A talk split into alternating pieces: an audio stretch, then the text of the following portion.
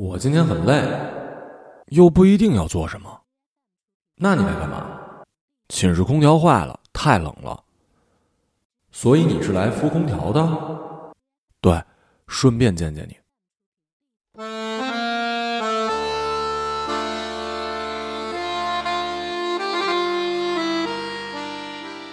那是晚上九点，我同时在跟三个人聊天，其中有一个明显对我没兴趣，发完照片就不理我了。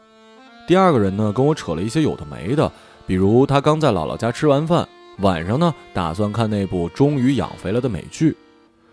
长相我也不够喜欢。只有他在我问是否能过去之后，没有明确的表示不可以。我又看了看他的头像，一张在公园里的自拍。窄窄的脸，窄窄的鼻子，另一只手揽着一条胖乎乎、眯着眼睛的秋田犬。他是瘦，软件资料上是这么写着的，我也是。但那会儿我不怎么在意这事儿，我只想抱着一具温暖的身体睡觉。这种欲望突如其来，几乎刺痛了我。我知道，再不快一点确定一个对象，这个晚上就会被浪费了。他犹犹豫豫的答应。在我锁上寝室门的刹那，他重申他不会跟我发生什么，我痛快的答应了。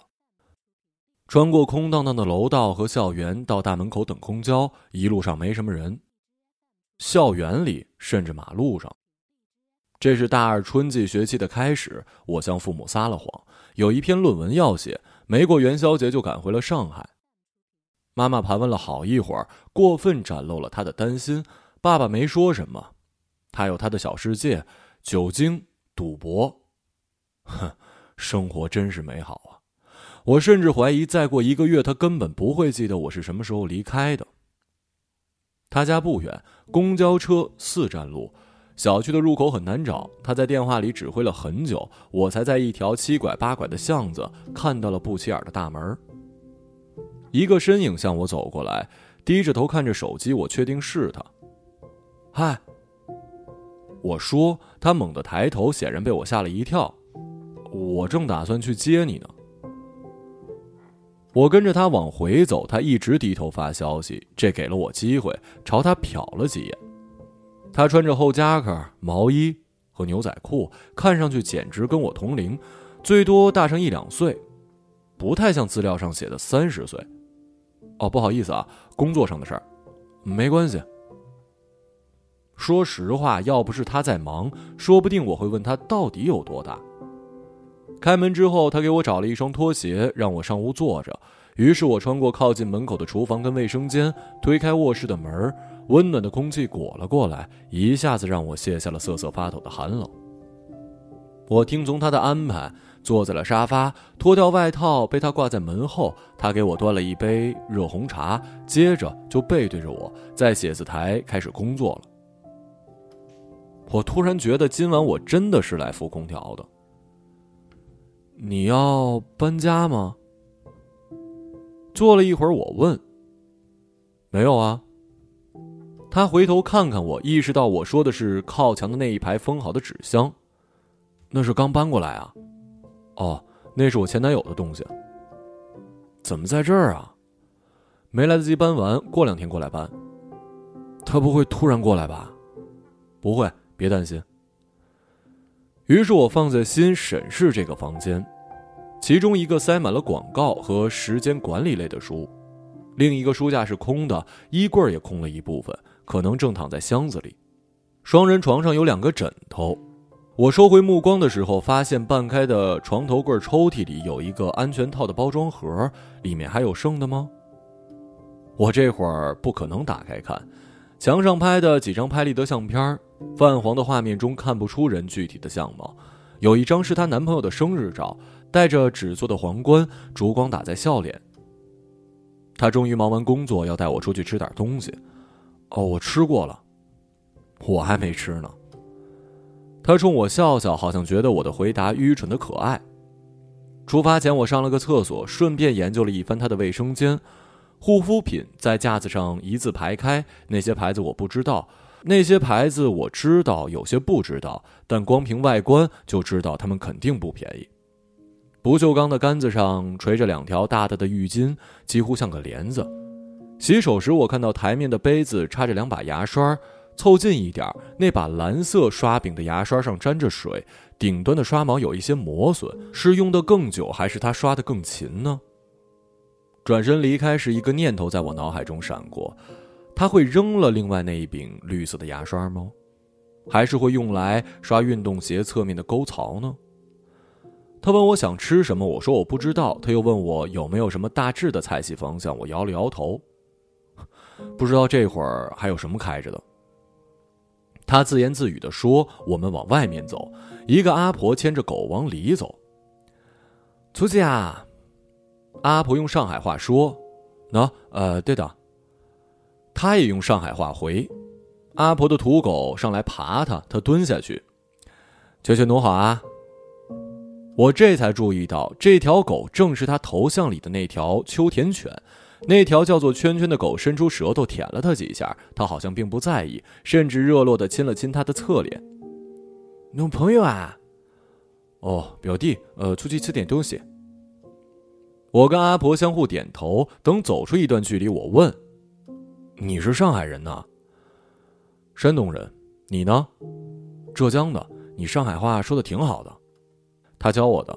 他说在上海不会说上海话会吃亏的。真的吗？什么真的？真的会吃亏啊？我觉得我的语气过于夸张。事实上，我不打算学上海话，我也不太喜欢上海人。我在一个烂学校念社工专业，那些顶着教授职称的老阿姨一笑就发出咯咯的声音，活像乡下的老母鸡。我偷听过他们说起食堂里一个被烫伤的阿姨，外地人，蛮可怜的。但那次他们没笑，还唉声叹气了一会儿。不会的，他又对我笑了笑。我发现我一旦犯蠢，他就会对我笑。那是一家酒吧餐厅，我经常在学校附近一条白领聚集的街上看到这一类的店，但从来没有进去过。木质装修，稀稀拉拉的坐着几桌客人，外国人比中国人还多。吧台后面的小伙子正在调酒，女服务员呢穿着漂亮的工服，闲散的站在一边。她让我先点，我扫了一眼菜单上的价格，要了一份沙拉。我确实不饿。他要了一份鸡翅，一份意面，要了一杯红酒。要喝一点吗？他问，又立刻自己说：“喝一点吧。”没等我说，他让服务员加了一杯。我没听过这红酒的名字。菜上的很慢，他说这个餐厅就这样。有一会儿我们什么都没说，他又盯着手机，但没打字。我假装看着窗外，一对穿着套头衫的外国情侣坐在外面的高脚凳，桌面上只有两杯红酒，他们看上去一点都不冷，不停的讲话大笑，非常投入。很快那样子让我入迷了，有一个片刻我甚至希望加入他们。你看什么呢？呃，随便看看。我们的酒也来了，他喝的比我快多了，一会儿就喝完，又要了一杯。我才抿了几小口，一种热腾腾的感觉升上来，不仅是身体的温度，还有那种更为强烈的说话变得愉快的冲动。我知道这是酒精的作用，我想他也是如此。手机扔到一边，进来的消息也不看。他说他很喜欢这个餐厅，哪儿哪儿都好，就连服务员一副爱答不理的样子也很可爱。但是服务员应该更敬业一些吧？我说，我告诉他，我高中毕业之后独自去新疆旅行的事儿。我的钱花完了，在一家青旅餐厅里做服务员，包吃住，干了两周，拿了一千，够我下一段旅程以及回家的旅费了。我说我干得很好，感觉怎么样啊？当服务员吗？那次旅行，我是说那种旅行，一边走一边打工什么的。不太记得了，可能很累和愉快都有吧。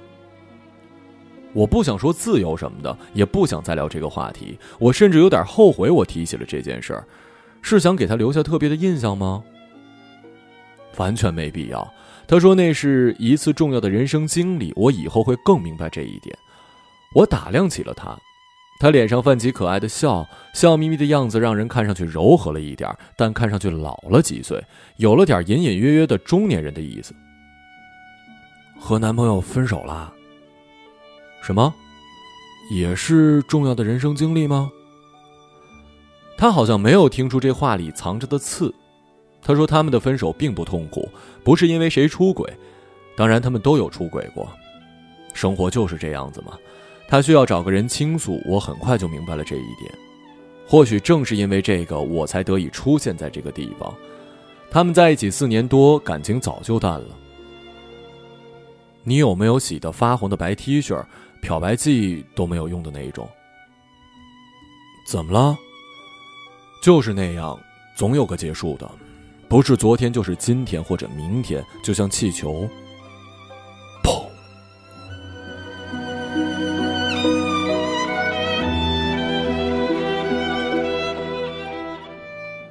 他慢吞吞吃着嘴里的东西，嘴唇挤出这个爆破音，就没了。为什么？没办法前进，就只能后退了。有什么没办法的？只要你们愿意，哪儿那么简单啊？他理所当然的口气让我有一些懊恼，但我现在不可能说我只是随口说说，那听上去很心虚。他不了解我，我早就不是什么小孩子了。我爱过别人，也知道爱多么没有意义。爱就是把自己的软肋暴露出来，让别人戳穿和嘲笑。我真的只是随口说说。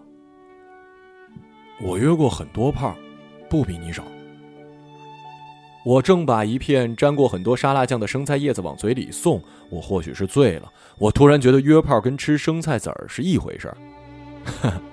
小朋友，你真可爱。他像是没憋住一般的笑出来，接着他拿出钱包准备买单。我注意到那钱包的表面，黑色的细条皮革横纵交织。很久以后我才知道，那是一个叫做 B.V 的品牌。他一共喝了四杯红酒，等走出餐厅，我觉得他有一些站不稳。他迷茫的左右看看，好像不知道哪个方向。有一瞬间，我想离开，回到我那个冰冷、空荡却自在的寝室，那只是一刹那的想法。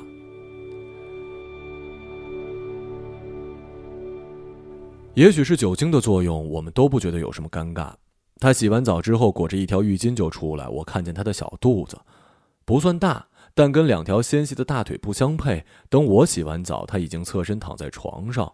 我不知他是不是睡了。我爬上床，正在找开关时，他欠起身，把灯给关了。房间陷入了全然的黑暗，只有空调的工作灯发出绿莹莹的光点。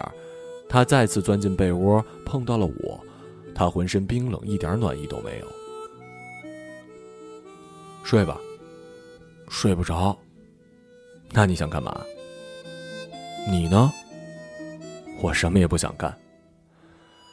没等他把这句话说完，我已经侧过身，把手臂搭在了他的胸上。他把我的手拿开，又说：“睡吧。”我又试了几次抱住他，都被他躲开。但最终他接受我抓着他的手。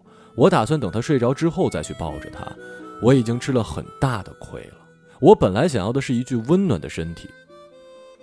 没过多久，我就听见他微弱持续的鼾声，但那会儿我也陷入了一阵沉重的睡意，再也没有力气与欲望翻过身，献出自己的体温。我做了一个梦，梦到爸爸来上海看我，我们在路上走到凌晨三点，决定去东方明珠看日出。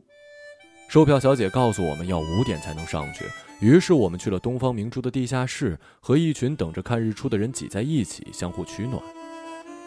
一个女孩跑过来跟我说：“真正好的音乐要跨过忧伤。”我说：“我不听那些歌。”然后我又解释：“我高中时已经听过，现在已经不喜欢听苦情歌了。”她的男朋友站在一边问我们是否知道今天是鲸鱼宝宝的生日。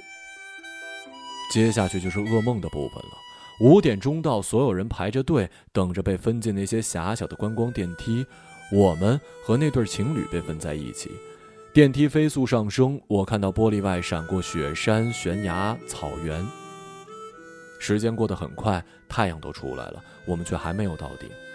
一种重大的挫败感压过来，我认为这都是爸爸的错。我问他：“到底什么时候才能到啊？”爸爸没回。更让我生气的是，他眼中闪过了某种脆弱。我醒了。我躺在他的怀里，他的身体终于暖了起来，发展到一种相反的极端，发烧一般的烫。他好像感觉到我醒了，也睁开眼。我们看着对方的时候，我说：“我梦到我去东方明珠看日出了，好看吗？”我没看到。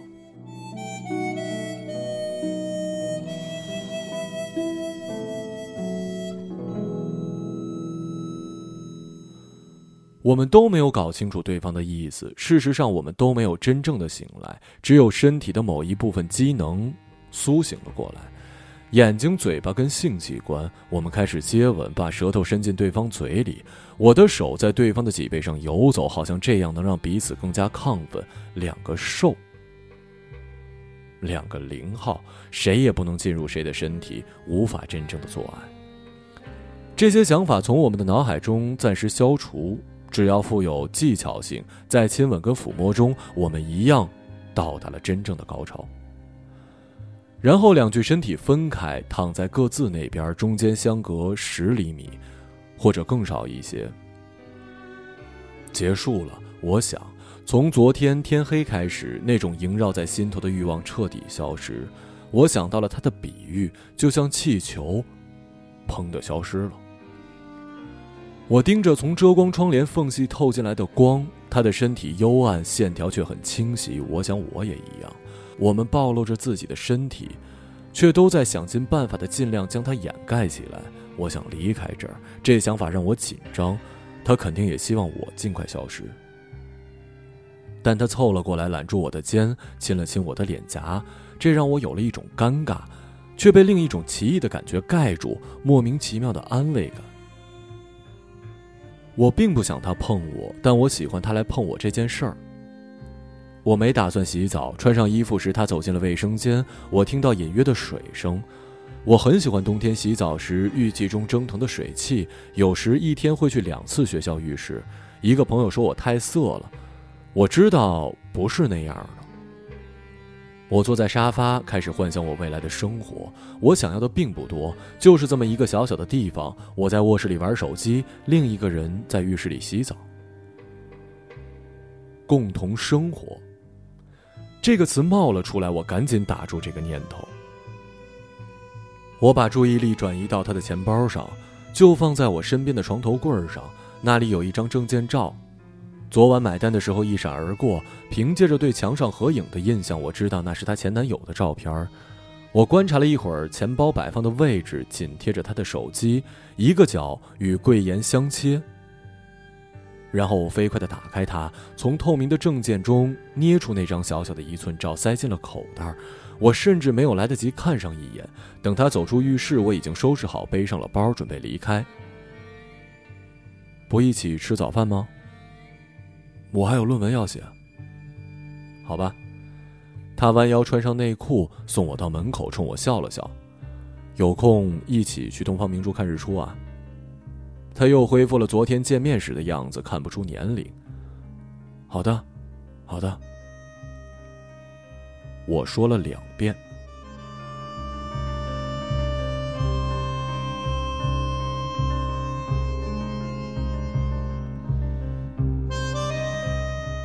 一个朗读者，马晓成。